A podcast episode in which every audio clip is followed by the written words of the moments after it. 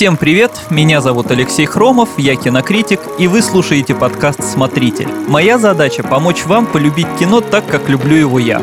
В этом сезоне мы продолжаем разрушать мифы и стереотипы о кино, разбираться в жанрах, вспоминать всем известные блокбастеры, а заодно искать авторские шедевры. По традиции говорить о кино я буду с моим соведущим Мишей Вольных. Миша, привет. Привет, Леша. Ну, тут надо предупредить, что тема у нас сегодня не то чтобы провокационная, просто очень много людей сбегается всегда на эти четыре заветные буквы СССР. У каждого есть что сказать. Ну и у нас тоже есть что сказать, так ведь? Все так. Ну, потому что, если начать с российского современного кинематографа, его принято что? Его принято ругать. Всегда и всем. Вот. И когда ругают современный наш кинематограф, всегда ему противопоставляют советский, классический, такой великий кинематограф. Идеальный. Да, и вот во многом благодаря киноблогерам, кинообозревателям. Вот это вот все стало очень популярен, этот контраст, потому что там какой-нибудь бэткомедиан часто заканчивает свои обзоры именно нарезкой из фильмов Гайдая или Данелии. Но, к сожалению, все не так однозначно во времена СССР, ну, как и везде и всегда, выходило очень много плохих фильмов, слабых, пропагандистских, глупых. Вот сегодня мы вспомним и о них, заодно немножко пройдемся по незамеченным, но интересным картинам, и, конечно, поговорим и о цензуре в кино. Но тут еще можно сказать, что люди сравнивают страну, которой было 70 лет, и страну, которой вот едва 30. И говорят, там было больше хороших фильмов. Естественно, страна старше была, а вы сравниваете два разных периода. Я бы даже, наверное, еще больше разделил, потому что кино 90-х это вот mm-hmm, тоже да, это отдельная да, да. какая-то категория, это кино 90-х. Промежуточное, оно что-то такое типа советского взбесившегося. Вот, оно и не советское, и еще вот не современное, это еще отдельно. Так что можно даже говорить, что есть еще 20 лет у нас всего лишь, да, вместо 70 предыдущих. Откуда вообще берется миф, что фильмы СССР лучше, чем современные? Много же откровенного проходника выходило, как ты уже сказал. Вот это ностальгия так людям голову дурманит? Или сейчас правда на, все настолько плохо? С одной стороны, ну, стоит признать, что сейчас в кино в России, ну, есть некоторые проблемы, если точнее, с массовым кино, с легкими жанрами, как комедиями, там, угу. боевиками, ужастиками. А, авторский кинематограф, драмы у нас вполне себе хорошо себя чувствует. Есть... Ну, есть что посмотреть, да. Да, если поискать, там действительно все хорошо, но вот массовое кино страдает. Ну, главное уметь находить, вот искать вот эти вот бриллианты, да. Это да, и главное заранее вот это не объявлять объявлять, что все выходящее российское кино это плохо как многие любят говорить. И на фоне этого советские фильмы, которых, ну, вроде как накопилось за годы существования, это очень много, и они mm-hmm. действительно выглядят э, яркими и интересными. С другой стороны, вот из этого почему-то у многих складывается такое искаженное восприятие, что в СССР было только хорошее кино, вот что, ну вот же сколько этих фильмов, мы их все знаем, там mm-hmm. наперечет буквально, и снимали только талантливые режиссеры, не было никакого блата, никакого проходника, никакой навязчивой пропаганды, конечно же, не было, за что сейчас нынешнее кино ругают, да, что у нас много ну, пропагандистского. Да. Якобы тогда это что-то особо не было, конечно. Эти люди, наверное, вообще как-то далеки от темы, потому что если копнуть, то там было очень много пропагандистского. В этом как раз и проблема, что это все, ну, это что-то вроде ошибки выжившего, да, ну, да все да, знают да. только хорошее, а про плохое мы забыли. Ну, а кто им на это возразит? Тут нужен подготовленный человек, вот как ты, например, чтобы вышел и аргументированно рассказал, что э, на самом деле это было плохо, и это было было плохо, а так они и будут принимать эту чужую правду, и все вот эти вот ностальгирующие по советскому кино люди, они так и будут убеждены, что да, типа вот там Гайдай, Данели, Рязанов, вот как, как в Масяне, а я в советские времена, у Вот, но я, кстати, по этому поводу как раз специально подготовился, повспоминал и mm-hmm. даже пострадал немного, потому что а, все это вспоминать было не, не очень приятно больно, даже местами. Больно, да. да, вот вспомнил какие-то достаточно известные, но мягко говоря, не очень удачные фильмы советского периода.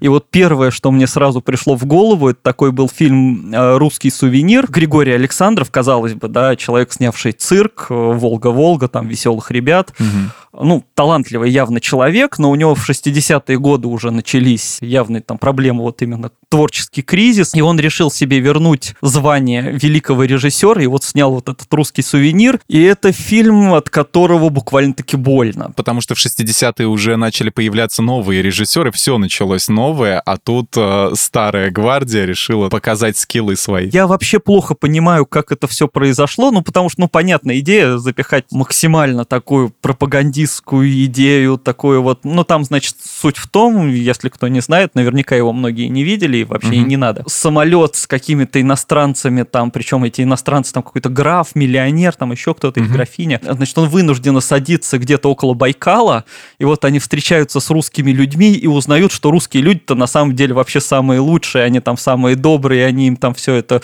показывают, помогают, тут же запускают ГЭС, тут же запускают ракету в космос, там, то есть там вообще все идеально, в баньку их сводили, все хорошо, и там люди даже, они не говорят, они буквально вот декламируют все время что-то. Удачно они попали, да, в самый вот момент. Мы как раз тут и ракету запускаем, да? Да, да, да, вот тут все прям вот...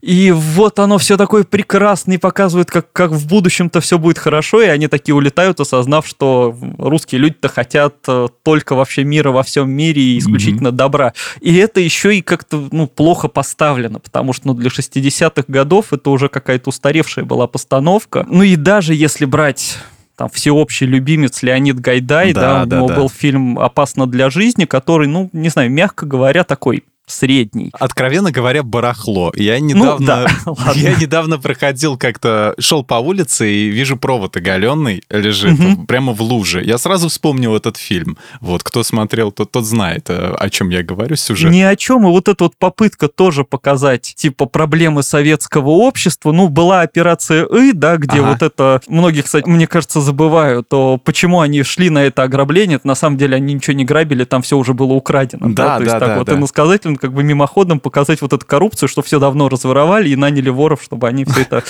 инсценировали. Изобразили, изобразили. Да, а здесь все это в лоб, вот эти вот проблемы, нерешительность, там взяточность, ну, как-то, да и давайте будем честны, Спортлото 82, да. ну, тоже кино, ну Хотел так я себе. отдельно об этом поговорить, об этом фильме. Я не понимаю вообще, в чем его феномен, и почему некоторые люди говорят, что, ну вот мне реально говорят, типа, хороший фильм, смешной, но реально же вот эти вот гэги в поезде, типа, где вот с ложкой, да, почему вы не кладете ложку на стол, а кладете ее под подушку? Но это же глупость откровенная, это, э, это совершенно недостойно, как сказать, пера Гайдая. Вот, и, ну там смешного, вот разве что персонаж Кокшенова. Вот он действительно, ну просто потому что Кокшенов, наверное, он везде органично смотрится, он везде смешной. У меня ровные противоположности, я как Шенова вообще плохо воспринимаю вот это вот. Не, ну в таком глупом фильме он оказался прямо на своем месте, мне кажется. Ну, возможно, возможно. Мне от него просто всегда как-то тяжело.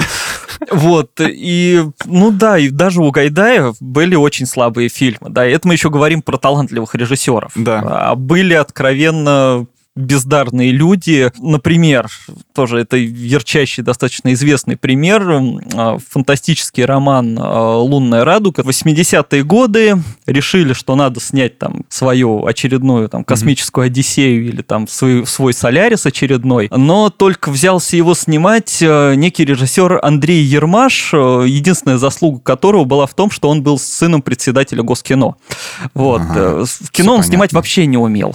То есть это человек, который никогда никогда этим не занимался. Но решил дать свой ответ «Космической Одиссее». Что-то да. это вот напоминает очень наши реалии. Ему выделили бюджет, ему выделили крутых актеров, там, ну, казалось бы, да, фантастика, космос, mm-hmm. там все играют Василий Ливанов, Юрий Соломин, Старыгин. Что могло пойти не так? Все пошло не так абсолютно. А, ужасная постановка, ужасный монтаж, и там даже вот иногда видно, что актеры, похоже, плохо понимают, что им вообще надо делать. Ну, то есть, если режиссер не умеет объяснять, понять, что они играют и как это делать. То актерам приходится самим э, Да, они кое-как выкручиваются, абсолютно бессмысленное кино, и его смотреть вообще очень грустно, больно и тяжело. Суть в том, что было много плохого кино, которое, к счастью, сейчас уже забыли. Сейчас вот многим кажется, что там Гайдай снял всего 10 фильмов, там, условно, да, которые вот человек может вспомнить, и все они были хорошие, но на самом деле не так. Ну так человеческая память работает, что она не запоминает плохого или, или какого-то проходного, да, чего Да это такого, вообще норма в искусстве, всегда в кино большая часть фильмов, она плохая того, что выходит в мире. Да и в музыке тоже, в книгах тоже, в живописи то же самое. Да потому что это как спорт, то есть ты не всегда можешь выдавать хороший результат прямо вот. Да, да, да, и просто проходят какие-то десятилетия, и все забыли вот это вот mm-hmm. то, что было слабым. Ну, естественный отбор такой в плане искусства. И все помнят только хорошее.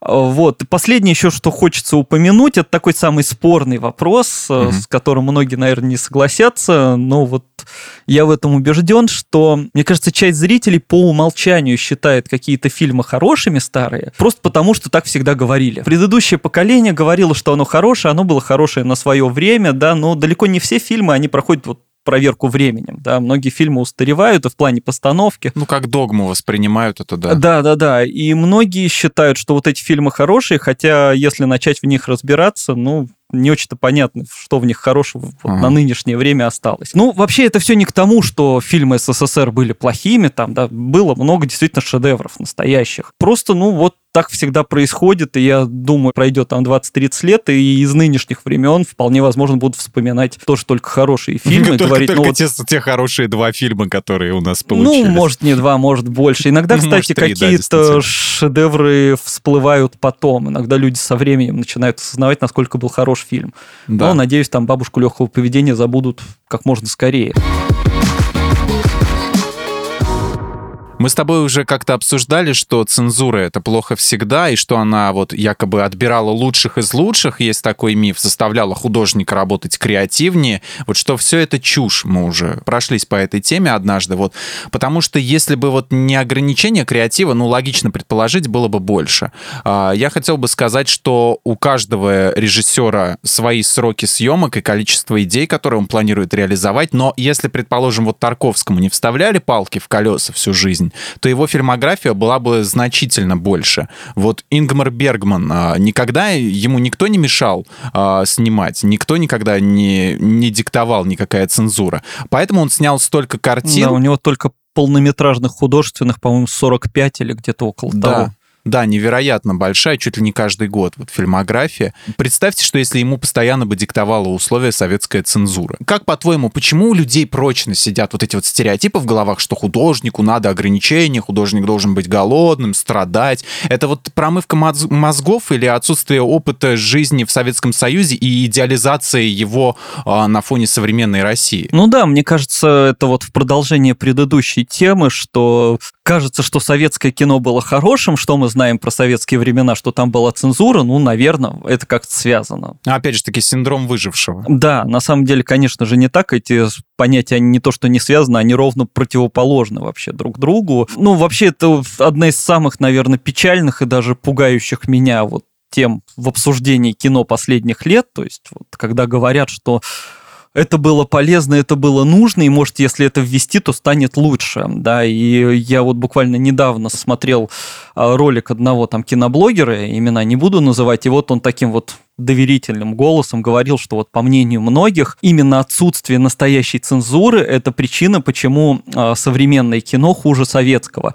Потому что, как, как он объясняет, если за твоим фильмом следят цензоры, то mm-hmm. он не может быть пустым в плане идеи. Значит, она может быть идея такая, что ты с ней не согласен, но там она точно будет. Но в ответ на это мне хочется только цитировать Акунина, который говорил, да, бред полнейший, да к тому же опасный. Угу. Вот потому что, ну, под давлением цензуры как раз происходит ровно противоположное. Пробиваются фильмы максимально осторожные, максимально никакие, где не к чему прицепиться да, потому что когда пишет и снимает человек творческий, свободный, он не думает о том, как бы протащить свой фильм, он думает о том, как бы создать интересное произведение, и поэтому оно чаще всего, конечно, не попадает в эти рамки, и у него возникают проблемы. Если бы так все работало, как говорит этот блогер, то у нас каждый год выходил бы Крымский мост. Да. А, ну и вообще всем, кто считает, что цензура полезна, значит, первое, что я советую, это поискать и посмотреть экранизацию великого произведения великого классика Достоевского, я имею в виду экранизацию «Идиота» от великого Андрея Тарковского.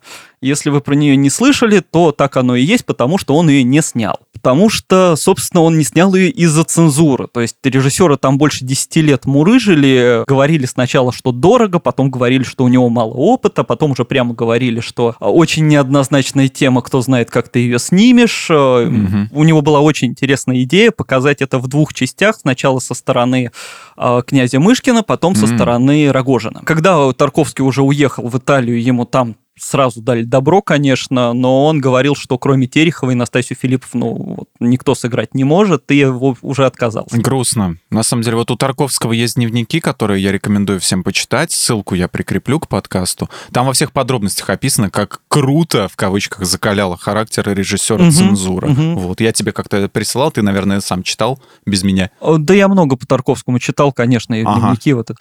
Вот. И, ну, просто в моем восприятии, при моем моем обожании Тарковского, я считаю, что вот просто Достоевский в экранизации Тарковского это мог бы быть и должен бы быть просто апофеоз какого-то вот великолепия русской культуры вообще для всего мира. Нам остается только фантазировать, к сожалению. Да, да, ну понятно, что это все такое сослагательное наклонение, ну просто учитывая, что все фильмы Тарковского, на мой взгляд, были угу. отличными, и во всем мире их тоже признают, и, и в России, и в других странах, везде. А ты прикинь, Линчу бы такие условия диктовали, когда он Твин Пикс третий сезон Да я снимал? даже думать не хочу, да, как, как раз. Вот это было бы, да, вот это катастрофа была бы. Так получалось, что вот эти бездарности, которые сидели на самом деле в отделе цензуры, они решали, кто, кто талантливый. Как вы можете это понимать, когда вы, э, у вас у самих нету ничего, ни бэкграунда, ничего, то есть их же набирали-то не вот тебе из каких-то там, э, из режиссеров, режиссеров, и там, там же сидели совершенно левые люди. Да, да, и чиновники, ну, Сейчас, да. в принципе, отчасти происходит то же самое, только это все в, исключительно в денежное там упирается. Еще вспомним великолепного Павла Клушанцева, потрясающий режиссер, тоже признанный во всем мире. «Планету бурь» он снял, да. «Планету бурь» он снял, вообще очень много всего он снимал. И это не только режиссер, это и изобретатель, это и писатель талантливый, и ученый крутой. Ну, то есть он, он угу. действительно вот в плане научной фантастики был просто великолепен. Казалось бы, у нас его на руках должны были носить. Казалось бы, да казалось бы, да, но когда, собственно, Джордж Лукас приезжал в Россию, он пытался допроситься у чиновников, как бы ему встретиться, а те про него вообще даже и не знали. И он точно так же со студии в какой-то момент разругался и перестал снимать, э, ушел со студии, когда не сняли фильм э, «Вижу землю», а оттуда его очень просили вырезать, ну, как просили, требовали вырезать э, высказывание Королева, потому что, значит, ученого партия тогда не любила. Вот. Ну и много этих примеров, да, из какого-то момента вот Клушанцев перестал снимать. Если говорить о том, что сняли, и том, что вышло, и том, что мы там знаем и любим, ну, во-первых, действительно достаточно почитать воспоминания или интервью всяких режиссеров. Любимого Рязанова, любимого Гайдая, угу. которые эту цензуру костерили вообще на чем свет стоит, и они рассказывали, каким идиотизмом иногда приходилось заниматься. То есть там Гайдай угу. в бриллиантовую руку решил вляпать ядерный взрыв а вот. Это сделано было только для того, чтобы этот ядерный взрыв из фильма вырезали, а остальное не трогали. Типа, чтобы цензура своя... Да-да-да, ну, как это называется, там, белый пудель или как, да, когда специально добавляешь элемент, который, типа, ладно, уберите это, остальное, остальное ну, на виду, который, да. Да-да-да. Чтобы они не копались и не вырезали чего-нибудь такого. И там много бредового было, ну, или сейчас все возмущаются, что американцы там правят свое старое кино, типа «Унесенных ветров», ставят mm-hmm. в него ремарки, значит, что там этот фильм не соответствует реалиям. У нас поступали тогда проще, там брали «Волга-Волга», просто изымали из проката и вырезали из него памятник Сталину. теперь мы Сталина не любим, значит, его там заменили на какие-то другие кадры. Покровские ворота, оттуда вырезали все сцены с употреблением алкоголя, значит, когда мы боролись с э, алкоголем. Но, кстати, как ты считаешь вообще, а они нужны вот эти сцены? Потому что я смотрел, там, где Аркадий Варламович э, больше с ним сцен с ним с пьяным, э, мне кажется, они не особо нужны были. Ну, задумка режиссера была такая. Я не знаю, как бы ну, тут да, уже да, можно да, спорить, судить с художественной точки зрения. То есть ему хотелось это показать, ну, наверное, это как-то передавало его характер такой запойный. Ну, фиг знает, да, иногда кажется, что может что-то лишнее. Ну, вообще про режиссерские версии мы обсуждали, но некоторые считают, что режиссерки, они затянуты, там много лишних сцен. Такой субъективный вопрос. Ну, другой вопрос в том, что какие-то люди сверху за других решили, что нужно, а что не нужно, и идеологически это все убрали. Вот. А самое главное, чем сейчас многие забывают, что вот и многие фильмы советские, которые мы сейчас все любим, которыми мы все гордимся, да, в СССР были вообще запрещены. Да, и если брать там великого Эйзенштейна, э, второй серии Ивана Грозного вышла что-то спустя, я не помню конкретно сколько, ну, там спустя много лет, потому что ее тоже там запретили. Или «Долгие проводы» Киры Муратовой, собственно, их сняли, по-моему, в 71-м, а вышли они уже в 80-х, 15 лет фильм пролежал на полке. Вот только подумать, э, запрещать кино, вот просто да. настолько вот дурью заниматься. Причем уже снятое, готовое кино, да, человек вот уже снял кино, все создал произведение. Конечно, да, да. Великое, великий вред от, от кино, от того, что человек посмотрит художественное произведение. Да, да, да, и вот его надо, значит, запретить, просто вот, вот угу. человек творил там достаточно долгое время, вот он снял фильм, все, и вот такие, нет, он нам не подходит, и положили его на полку. Угу. Все, и он 15 лет там лежит, вот до перестроечных времен очень многие фильмы вот так пролежали, вот там, да. Рату я сказал, вот Германа «Проверка на дорогах», уж на что великолепный фильм, и да. тоже 15 лет пролежал на полке. Очевидный вывод, как бы можно так, если подвести эту часть э, в какой-то итог, э, что цензура, ну, она всегда вредна, и она, и она вредна на 100%. То есть она не позволяет творить как раз интересным и свободным авторам. Тут можно радоваться, что в СССР у нас было много упрямых людей, творческих людей, которые это все преодолевали, но это, что называется, не благодаря, а вопреки, и действительно, если бы не давили, не цензурировали, было бы не хуже, а наоборот только лучше, лучше, было бы намного больше материала. Может, часть фильмов была бы провальной, но и крутых фильмов было бы намного больше, и от этого даже местами печально, конечно. Ну а сейчас этот киноблогер, наверное, следующим шагом он скажет, что нужно было, чтобы они валялись на полке по 15 лет, чтобы мы их сильнее любили э, в наше время, по его логике. Это уже каким-то мазохизмом попахивает, да, что вот надо, надо страдать обязательно. Эпоха да, абсурда, что поделать? Не, не надо страдать, нет, нет. Сейчас про легендарных советских режиссеров, которые сдулись как раз-таки в свободное демократическое время, когда уже никто не мешал им творить. А, Никита Михалков ушел сейчас окончательно в Бесогон ТВ, и кино он уже, кажется, вообще не интересуется. Карен Шахназаров очень разноплановый режиссер. Он подарил нам «Зимний вечер в Гаграх», «Мы из джаза», «Курьера» и внезапно «Кавкианский абсурд», «Город Зеро». Сейчас вот он тоже в основном участвует в политических ток-шоу а, и перешел в совсем другое другое искусство, так называемое. А, их проблема, она в чем? В возрасте или в каких-то других факторах? Мне кажется, ну, действительно, просто это течение времени, действительно возраст. Ну, там за другого человека, конечно, трудно отвечать. Но, скорее всего, да. Вот мне кажется, да, и вот хорошие примеры именно, да, Михалков и Шахназаров, эм, они хорошо показывают тенденцию многих вот советских, потом российских режиссеров. Они с возрастом обязательно начинают снимать, во-первых, экранизации классики, а во-вторых, фильмы про войну. Вот, то есть у Михалкова, да, «Солнечный удар» по Бунину. Война продается, йоу. Да, да. И «Утомленные солнцем» у Шахназарова это «Белый тигр» про наши любимые танки. И mm-hmm. Анна Каренина там очень странная такая штука получилась, конечно. Но у Шахназарова еще до всего этого была исчезнувшая империя, которая как бы уже сигнализировала людям о том, что, чуваки, все кажется. Ну да, да, да, да. Вот. Ну, мне кажется, просто со временем, наверное, многим интереснее копаться вот в классике, в истории, чем придумывать что-то принципиально новое, современное. Угу. Не могу сказать, будет всегда очень субъективно, вот как посудить, хорошо это или плохо, потому что, ну, смотришь на новые фильмы и иногда думаешь, а может, лучше и не надо-то было. Угу. Вот там, при том, что Михалков, да, он отличный режиссер, он ставить кадр прекрасно умеет, у него много интересных приемов, но иногда думаешь, что вот ну, эти приемы, они все-таки устаревают, да, и к современному кино это уже с трудом относится, если там у какого-нибудь Линча у него просто есть свой жанр, он не, не да, запаривается, да, да, на да, современные да. эффекты. Тут важно не путать, да. Да, это немножко другое. Здесь все-таки кино пытается быть актуальным, но все равно оно как-то выглядит устаревшим. Да вот как «Мастер и Маргарита» Бортка, то есть там же много было съемок статичных абсолютно абсолютно да, вот этот да. кадр советский. Мне вообще кажется, что «Мастер и Маргарита» был бы совершенно прекрасным вот фильмом-сериалом, если бы он вышел там лет на 15 раньше, даже да, по да. внешности актеров. То есть, если бы те же актеры были вот моложе лет на 10-15. Да, если бы Воланд был чуть-чуть помоложе. Воланд чуть помоложе, и Коровьев все-таки вот, и это было бы все просто замечательно. Вот просто он немножко опоздал. Ну, до этого вышло, к сожалению, вышел фильм «Кары», который пролежал на полках. Тоже, да, вышел вышел, не вышел. Да. И все так да. радовались, что вот наконец его выпустят, потом посмотрели и, и, и забыли моментально. Что это было, что, да? Ну, Полтора ок. часа скомканного повествования. Да, фильм просто... очень быстро так пробежались. Молниеносным поездом просто пронеслись по всему сюжету, по всей книге. Да. Зато голые женщины были. Ну, господи, кого сейчас удиви... удивишь голыми, голыми женщинами, в принципе, да. А, там у того же Михалкова не могу не вспомнить, меня просто очень удивила сама вот эта вот идея переснять 12 э, разгневанных ага. мужчин. Я не понял, зачем это было нужно, то есть... Мне знаешь, что нравится? Это пародия в большой разнице на 12. А я не видел. На 12 Михалкова. Не а, видел. Там типа как э, пачерица собирает 12 подснеж, там 12 месяцев, вот. И каждый там, типа, Ефремов это май.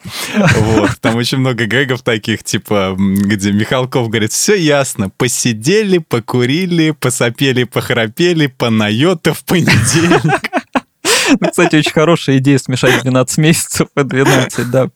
А, я больше всего не понял в новой версии вот эту концовку, зачем это было нужно. То есть самый, ну, один из главных, по-моему, приемов в оригинальном фильме в том, что они как раз посидели, поговорили и разошлись, что там нету никаких последствий, там этого мальчика никто не берет под опеку, ничего вот это такого. Ну, они, в принципе, равнодушны к этому ребенку, они просто хотели добраться до истины. И в концовку вот это вот 12 Михалковская, что типа, ну вот, теперь ты будешь жить со мной. Ну, Михалкова, скорее всего, опять опять в очередной раз дилемма возникла, что сделать? Э, заниматься искусством или угодить власти и снять вот про русского офицера, который бывшим не бывает, и что вот он взял да спас пацана? Ну, мне кажется, надо было оставить оригинальную, что реально, чтобы они не, не ну пересекались да, с ним ремейк, вообще никак. Да. Просто вот все обсудили, оправдали и разошлись. Все, как раз красивая концовка, что они добились истины. Последнее, что у Михалкова мне действительно когда-то понравилось, понятно, там про него тоже много спорят, но это, наверное, сибирский цирюльник, который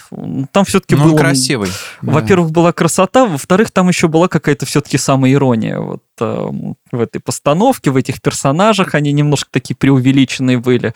Угу. Вот. У Шахназарова был день полнолуния, который, по-моему, многие тоже не любят, потому что он такой, казалось бы, бессвязный, да, но вот в этом мне показалось как раз есть красота. То есть Я не смотрел, ты рекомендуешь его глянуть? Попробовать, по крайней мере, то есть многие не понимают, ну, это такая скорее притча, где пере, там переплетаются куча сюжетов, куча времен, персонажей, вот, ну, по-моему, это достаточно все было изящно и как-то вот меня зацепило лично. Вот. Ага, э, ну и про поздние работы вообще многих режиссеров, там советских, постсоветских, ну, много можно там обсуждать, стоило, не стоило, потому что, ну, по-моему, даже у Рязанова вот «Старые клячи», ну, такой вот фильм. Он, конечно, ироничный, милый, но от него немножко неудобный иногда, потому что кажется, что, ну, точно ли надо. А, кстати, хотя Михалков, вот ты сказал, что бросил, не, он вроде как снимает новый фильм. Да? Да, называется «Дело шоколадный револьвер». Вот, mm-hmm. и там, я не знаю, я просто когда читаю вот эти вот э, интервью и упоминания про этот фильм, мне кажется, что все это степ. Но вроде бы они обсуждают это на самом как деле. «Брат 3»? Что-то вроде, потому что это вроде вроде как кино про какого-то русского режиссера, который хочет получить Оскара, чтобы оплатить лечение дочери. Ну, какой-то, в принципе, там замут какой-то трешовый, а потом, значит, когда пошли эти шумиха-то про квоты на Оскаре, там якобы, да, угу. про, что надо добавлять там темнокожих ЛГБТ и прочее, там, значит, сам Михалков начал говорить, что, ну, все, теперь придется все переписывать, потому что раз уж режиссер, который хочет получить Оскар, там, значит, он должен будет добавлять там что-то в свое кино, в общем, ну, все это кажется каким-то бредом, и вот как будто они шутят. Но, по-моему, вроде как это серьезно все происходит. А, в общем, достаточно все это странно. Вот э, ты про старых кляч сказал, но угу. многим и от небес обетованных неудобно. И понятно, почему, типа, там, грубо говоря, как говорят, жалобы совков, которые, угу. как это принято угу. сейчас говорить, не смогли в новое время. Но актеры офигеннейшие, шутки смешные. Да и пройдет время, я уверен, вряд ли кто-то будет вспоминать конкретно про перестройку, развал угу. СССР, про какие-то политические причины, все эти подробности, а будут смотреть просто на истории людей. Ну да, но «Небеса обетованные», он ну, вот там вот эта трагикомедия, она, не знаю, мне кажется, оправдывает все. И вот да, это даже, даже да. концовка это безумная, мне кажется, вот она прямо вот ровно в тему, потому что ну иначе произойти не могло. Все равно прекрасный фильм. Согласен. Производственные драмы. Просто так драмы снимать, видимо, было нельзя. Нужно, чтобы был конфликт, верные товарищи и плохие до ужаса тунеядцы. Желательно с какими-нибудь именами, типа Арнольд, да, и чтобы они еще были там какие-нибудь стиляги такие, вот, которые на самом деле в фильмах не выглядели практически как стиляги, они такие были просто аккуратно подстрижены. Есть фильмы, где это все органично переплетено, там, дело было в Пенькове, Девчата, Иван Бровкин на Целине, а здесь харизматичные главные герои, забавные ситуации и уже идеология вроде как не так заметна. Ну, хотя она должна быть. Но бывали и индастриал кор фильмы, такие как «Время вперед». Я такой жанр придумал. Ну, кстати, хорошо звучит, да. да. Вот. Э, компетентный вроде режиссер Михаил Швейцер, снявший позже «Золотого теленка», он выпускает откровенно пропагандистскую картину. И это, опять же таки, в середине прогрессивных 60-х, как мы уже поговорили а, про этот период, когда, казалось бы, можно уже и, и не надо, то есть новое время. И в фильме в этом все весело отдают свое здоровье на этом адском металлургическом комбинате, соревнуются в замесах, а, как сумасшедшие радуются, пляшут и танцуют. Вот. Я, честно скажу, вот от глупости и абсурда всего происходящего происходящего я просто смеялся на протяжении всего фильма. Зачем это сняли и какой зритель у таких фильмов? Вот каким его, этого зрителя себе представлял Михаил Швейцер? Тут как раз вот, кстати, даже от этого немного обидно, что вот компетентность режиссера-то она бессом... несомненно, потому что ну, он поставлен же круто, ну, в плане картинки именно, да, в плане именно визуального ряда. Но по-другому быть не могло, как бы старались, видимо, угодить партии, поэтому в все свои силы пустили на, в частности, и на картинку. Возможно, просто, ну, смотреть его вот просто, если не думать ни о чем, да, смотреть его приятно, да. вот мне вступительная сцена очень нравится, она вот, ну, музыка Сверидова, она, конечно, крутая, просто тоже за гранью, вот это вот напор такой, вот эта динамика, это очень классно. Но оно тем и обманывает, что дальше потом начинается ахинея полнейшая. Ну да, да, да, да, потому что в героине совершенно вот солнечная, обаятельная вот Ирина Голая, там, к сожалению, у нее актерская карьера не очень сложилась, но угу. она просто такой вот образ прям чудесный-чудесный, хотя там есть какой-то немножко кринжовый момент, а, по-моему, где-то в начале, что ли, фильма, где она прибивает, по-моему, какой-то плакат, стоит какой-то мужик, и у нее то ли клей, то ли краску с ноги пытается вытирать, вот какая-то сцена такая немножко ну, я не знаю. Осудительное в наше время. Как-то это странно немножко, да, выглядело. А, вот, ну да, и сюжет, конечно, когда доходит до вот этой основной части, там, что все хотят вот побить эти рекорды, а начальник да, такой да, бегает, да. что типа, ну нет, ну давайте не будем, давайте там... Они за... готовы и ночью работать. Да, да и просто это какое-то безумие. У меня иногда возникает мысль, что все это какая-то ирония. Ну, мне трудно, опять же, судить... Настолько абсурд, что это не может быть реальностью. Да, вот со стороны стёб. жителя 21 века мне иногда кажется, что это вот такой степ уже, что вот настолько все преувеличить, чтобы оно было смешно. А, ну, на самом деле, не знаю. Может быть, э, ну, были люди, которые искренне верили во все это, искренне хотели там про все это писать или снимать. Ну, не будем демонизировать, да, Советский Союз, там не все жили там в страхе под гнетом, кто-то вот действительно это, этого хотел и этому ну, радовался. Ну, естественно, да, люди-то разные везде. Может быть, э, так. Иногда мне кажется, что, опять же, бывали такие компромиссные, да, работы, когда ну, это и сейчас происходит, но сейчас это чаще делают в плане сборов кассовых, да, когда режиссер mm-hmm. снимает один фильм, чтобы собрать хорошую кассу, а потом снимает следующий фильм на эти деньги, чтобы можно было там что-то для себя уже сделать. Здесь, может быть, тоже, да, снимаешь один фильм для того, чтобы показать, насколько ты хороший, да, а потом снимаешь что-то более личное уже. Это наподобие, как Михаил Зощенко в свое время писал всякие там заказные фильетоны, там про НЭП и все остальное, чтобы у него просто была возможность себя прокормить и уже в дальнейшем дальнейшем потом а, придумывать то, что он хочет. Ну вот многие так делают. Я более современный и простой пример приведу. Роберт Родригес, да, который то снимает ага. детей-шпионов, чтобы собирать кассу, да, а потом выпускает там очередное от заката до рассвета, да, потому что ему по кайфу снимать такое безумное кино. Вот. Э, ну, мне кажется, такой вариант тоже вполне реален. Не знаю, точного ответа нет. Но время вперед это яркий пример, да, когда очень талантливый человек брался за что-то очень странное и сомнительное. Когда называют имя э, Георгия Данелли, часто вспоминают Мимино, джентльменов удачи, ну, хотя он там был не единственный автор. Угу. Я шагаю по Москве и другие фильмы. Но почему-то прекрасные картины вроде «33» или уже постсоветские «Настя» и «Орел и решка» на ум приходят не всем.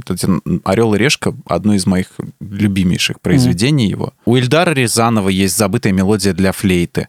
Но если спросить случайного человека, с какими названиями у него ассоциируется фамилия Рязанова, естественно, многие вспомнят «Иронию судьбы», «Гараж», «Служебный роман» и так далее. А, и это абсолютно нормально. Поговорим вот немного о скрытых бриллиантах и неизвестных фильмах известных советских режиссеров. Вот что ты можешь назвать интересного? Какие вот случаи такие вот на твоей памяти? Первое, о чем уже вот упоминал, это короткометражки Андрея Тарковского. Это то, что он снял еще до Иванова детства. Угу. Первые его работы, ну, там короткометражки, они условно, да, для Тарковского, они там по 45 минут где-то длятся.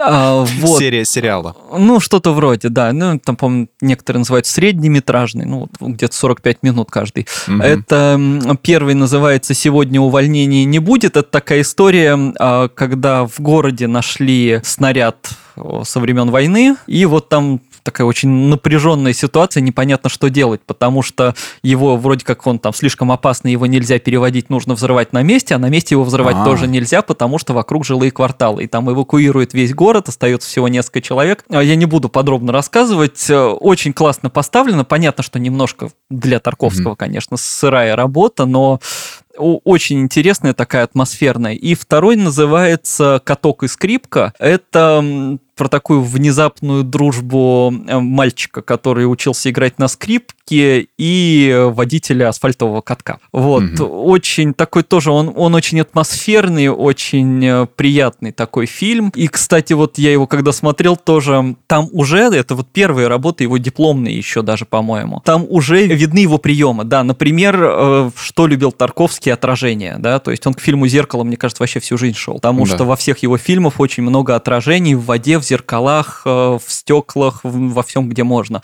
И вот «Каток и скрипка», там тоже одна из сцен, там тоже есть отражение. В общем, приятные, очень интересные фильмы, очень советую. А, Гайдай, если вспоминаем, а, есть прекрасный фильм «За спичками». Он, а, ну, я на... смотрел. Вот, он, наверное, достаточно популярен, ну, ну, так, среди любителей, но вот просто на фоне совсем уж массовых работ его часто забывают. Ну, на мой субъективный взгляд, это один из самых смешных его фильмов. Евгений Леонов там совершенно прекрасен, он играет Фина по, по имени Ихалайнин, у которого угу. вот в доме закончились спички, он поехал добыть спички. Ну и дальше типичный гайдай, э, простой человек попадает во множество разных необычных ситуаций. Я знаешь, как смотрел его? Дело было так. Ну, то есть я вижу, что они, э, Леонов и Невинный, едут в повозке и направляются в Америку. Но что-то внутри мне подсказывает, что я не увижу улиц Нью-Йорка, какой-нибудь мост «Золотые ворота» в Сан-Франциско и так далее. Потому что я знал, что кино старое и советское, и черта лысого я получу. Оно, кстати, не, со, не совсем советское, оно русско-финское было, советско-финское. А. А, да, его снимали вместе с финнами, ну, поскольку по, это по произведению финского автора. Ага. Вот, и его там даже сразу, по-моему, переводили на, на разные языки, ну, чтобы было... А, вот этого и, я не знал. И у нас, и там. Ну, очень веселое, очень остроумное, очень гайдаевское кино такое. Вот если кто не видел и видел там у Гайдая только самое популярное, это прям прям надо. По поводу Рязанова, ну тоже у Рязанова почти все известно, но на фоне вот этих вот социальных комедий, ну многие часто забывают фильм «Дорогая Елена Сергеевна». А это даже, на мой взгляд, не просто драма, а настоящий это три... про учительницу? триллер. Да, вот когда к учительнице в гости приходят ученики. Про жесткие розыгрыши ее, по-моему, да? Там э, суть в том, что, значит, к учительнице домой приходят в гости ученики, на самом деле они хотят э, раздобыть ключ от сейфа, сейфа, а в сейфе хранятся результаты их каких-то там контрольных или каких-то важных работ. Mm-hmm. Вот. Да. Ну и дальше там, ну, честно говоря, откровенная жесть, я имею в виду жесть не какая-то там пошлость, да, а вот, ну, да. ну, очень психологически это все жестко так, и кто воспринимает Рязанова только как э, какого-то милого комедианта, пожалуйста, посмотрите, это просто переворачивает Нет, это величайший сознание. режиссер был, да, да, да, абсолютно точно. Там Федор Дунаевский еще играл. Uh, да. Курьер который. Да. Угу. А, вот, значит, дальше, ну, может быть, не по самым там известным режиссерам, так быстро, если просто вот у меня один из моих почему-то, я не знаю даже почему, любимых угу. фильмов советского периода это «Ищите женщину». У меня сестра его обожает. А, с Софикочи Аурели и Куравлем. Ну, он очень милый, там много каких-то мемасных фраз таких очень классный. Ермольник там Ермольник очень. прекрасный совершенно, да. Вот, по произведению тому, того же автора а, есть фильм «Ловушка для одинокого мужчины». Почему-то про него знают меньше. Хотя mm-hmm. он поставлен даже лучше, потому что «Ищите женщину» — это совсем такой театральное, там все в одном помещении, тут немножко получше. Ну да, да, да. Если коротко, суть фильма в том, что мужчина, его играет э, Караченцев, приезжает mm-hmm. на отдых со своей женой, потом жена исчезает, а потом появляется снова. Но это вообще другая женщина. Вот. Mm. И он, собственно, всем заявляет, что это, это не моя жена, я ее не знаю, что это за женщина. А она утверждает, что, ну, типа, ты нездоров, я его жена, все, все так. Вот. И полицейский, которого играет э, Юрий Яковлев, пытается в этом деле разобраться. Значит. И тоже концовка невероятно закрученная, неожиданная и классная, и при этом так все детективно очень круто выстроено, и с отличным юмором, там очень много смешного. Вот там еще Вениамин Смехов играет прекрасного пастора, такого просто вот очень веселый персонаж. Вот, а в противоположность этому мрачное кино, если кто-то считает, что в плане постапокалиптики «Сталкер» был самым мрачным фильмом, каким-то таким философским, а, посмотрите картины Константина Лопушанского, mm-hmm. это «Посетитель музея», и, конечно же, «Письма мертвого человека». Вот, ну, я не знаю, по-моему, мрачнее этих фильмов я не уверен вообще, видел ли что-то. Это очень сильные фильмы, вообще они меня в какой-то момент просто поразили. Вот, и напоследок, можно еще час говорить, конечно, про все. А, фильм от как раз наоборот совсем неизвестного режиссера был такой Олег Тепцов, он снял всего два фильма, вот первый из них это «Господин оформитель». А, невероятное кино, такое нуарное, мистическое. А, Виктор Авилов там сыграл свою первую роль. Я помню только Виктора Авилова, где-то я какие-то в какой-то документальной передаче про него, про актера смотрел, и вот из кадра из этого фильма, ну да, уже даже по, по этим вот вот, небольшим кадром можно было Там можно сказать, что такая фильм очень мрачный, да, очень атмосферный. Сейчас немного смешная тема советские детективы. Смешная она, наверное, потому что если современному зрителю включить что-нибудь из этого жанра, вот, к примеру, следствие ведут знатоки, он уснет через минут пять. Это не в обиду будет сказано, я этот сам сериал очень люблю и в детстве его смотрел. Но главная особенность тогдашних детективов, особенно это касается фильмов 70-х, 80-х годов, это кабинетные разговоры. Вот примерный детектив выглядел так. Начальник милиции узнает о преступлении, и нам показывают сцену, где он разговаривает с кем-то по телефону минут пять. Потом к нему приходит приходит помощник или следователь, он дает ему распоряжение. А, дальше этот следователь отправляется на место преступления, и там тоже идут разговоры. То есть э, даже когда ловят преступников, сцены максимально короткие. И когда они ловят преступников и приводят их в отдел, они снова начинают с ними разговаривать. Вот.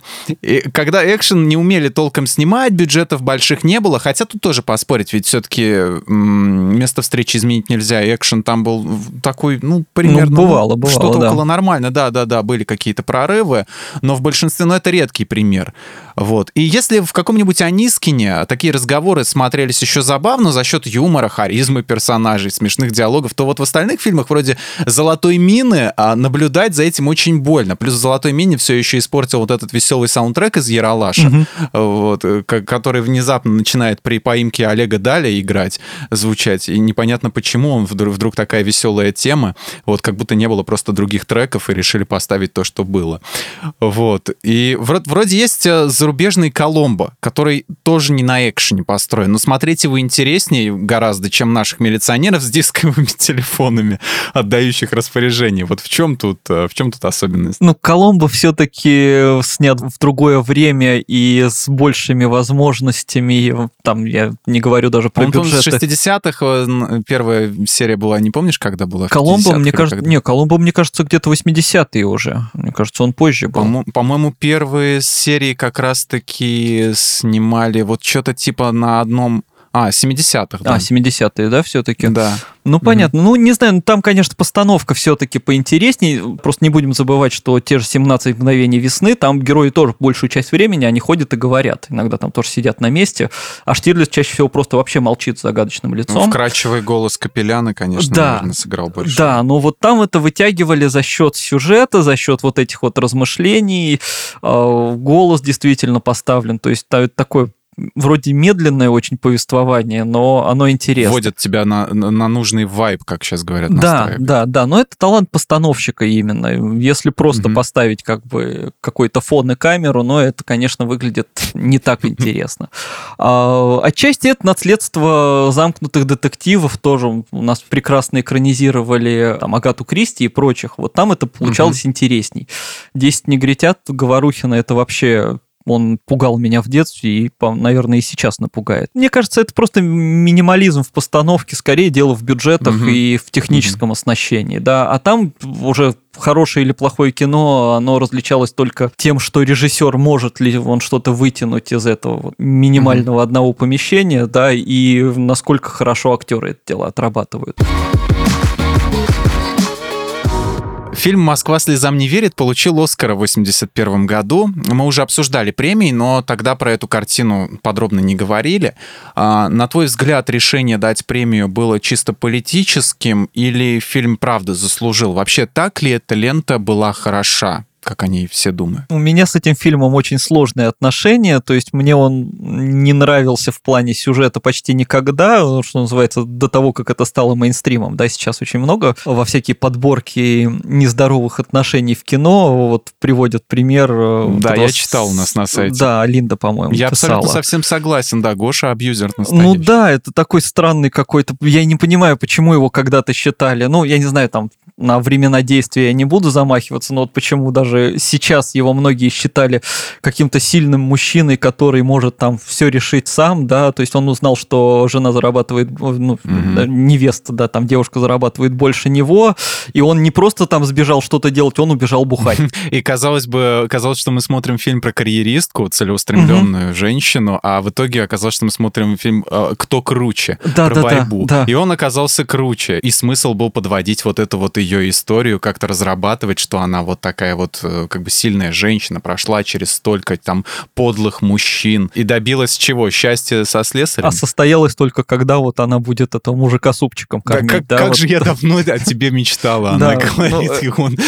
Это странно. И он со вчерашним, да, со вчерашним похмельем сидит. Да, это очень странно всегда для меня было. То есть, хотя, хотя Баталова я обожаю, это актер просто, ну, он, наверное, и создает половину обаяния этого персонажа, просто если бы его сыграл какой-нибудь не такой прекрасный актер, не Неизвестно, так... получил бы Оскара фильм, да, да, да, да. большую работу здесь провел. Вот. Почему ему дали Оскара, ну, трудно сказать, опять же, за академиков там кто скажет, э, потому что, да, он соревновался с Трюфо и Курасавой, собственно, в том же году, как лучший иностранный фильм, и вот, ну, mm лично я бы, конечно, выбрал кого-нибудь другого. А, вот, ну, это, это я и сейчас.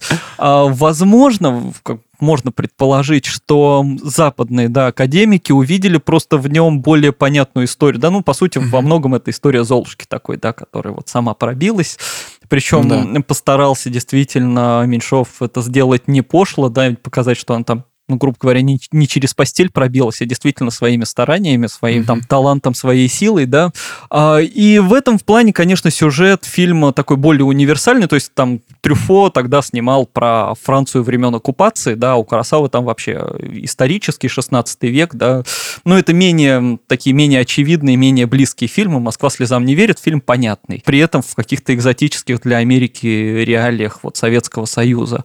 Ну, наверное, поэтому, предположим, да, за политику я не буду там пытаться как-то впрягаться, было оно или не было. Кто его знает, да, кто теперь сейчас расскажет? В плане постановки фильм хороший. Это опять же, не спорим, режиссура хорошая, там картинка mm-hmm. очень хорошо все поставлена, актеры действительно очень классные. Вот, но сюжет, да, сейчас его, наверное, стоит смотреть как кино своего времени, такое историческое, но лучше не воспринимать как какое-то отражение реальности или рекомендацию к действию. А я вот еще вспомнил фильм Меньшова «Любовь и голуби», и я, наверное, скажу вещь, за которую меня возненавидят так. многие, но я, я не люблю этот фильм, потому что он, мне кажется, какой-то даже не советский, а стилизованный под советский, он слишком лощеный, нарочито глупый, нарочито обаятельный, как будто вот он старается нам понравиться, как будто это фильм, знаешь, про шукшинского персонажа, только без Шукшина. Вот.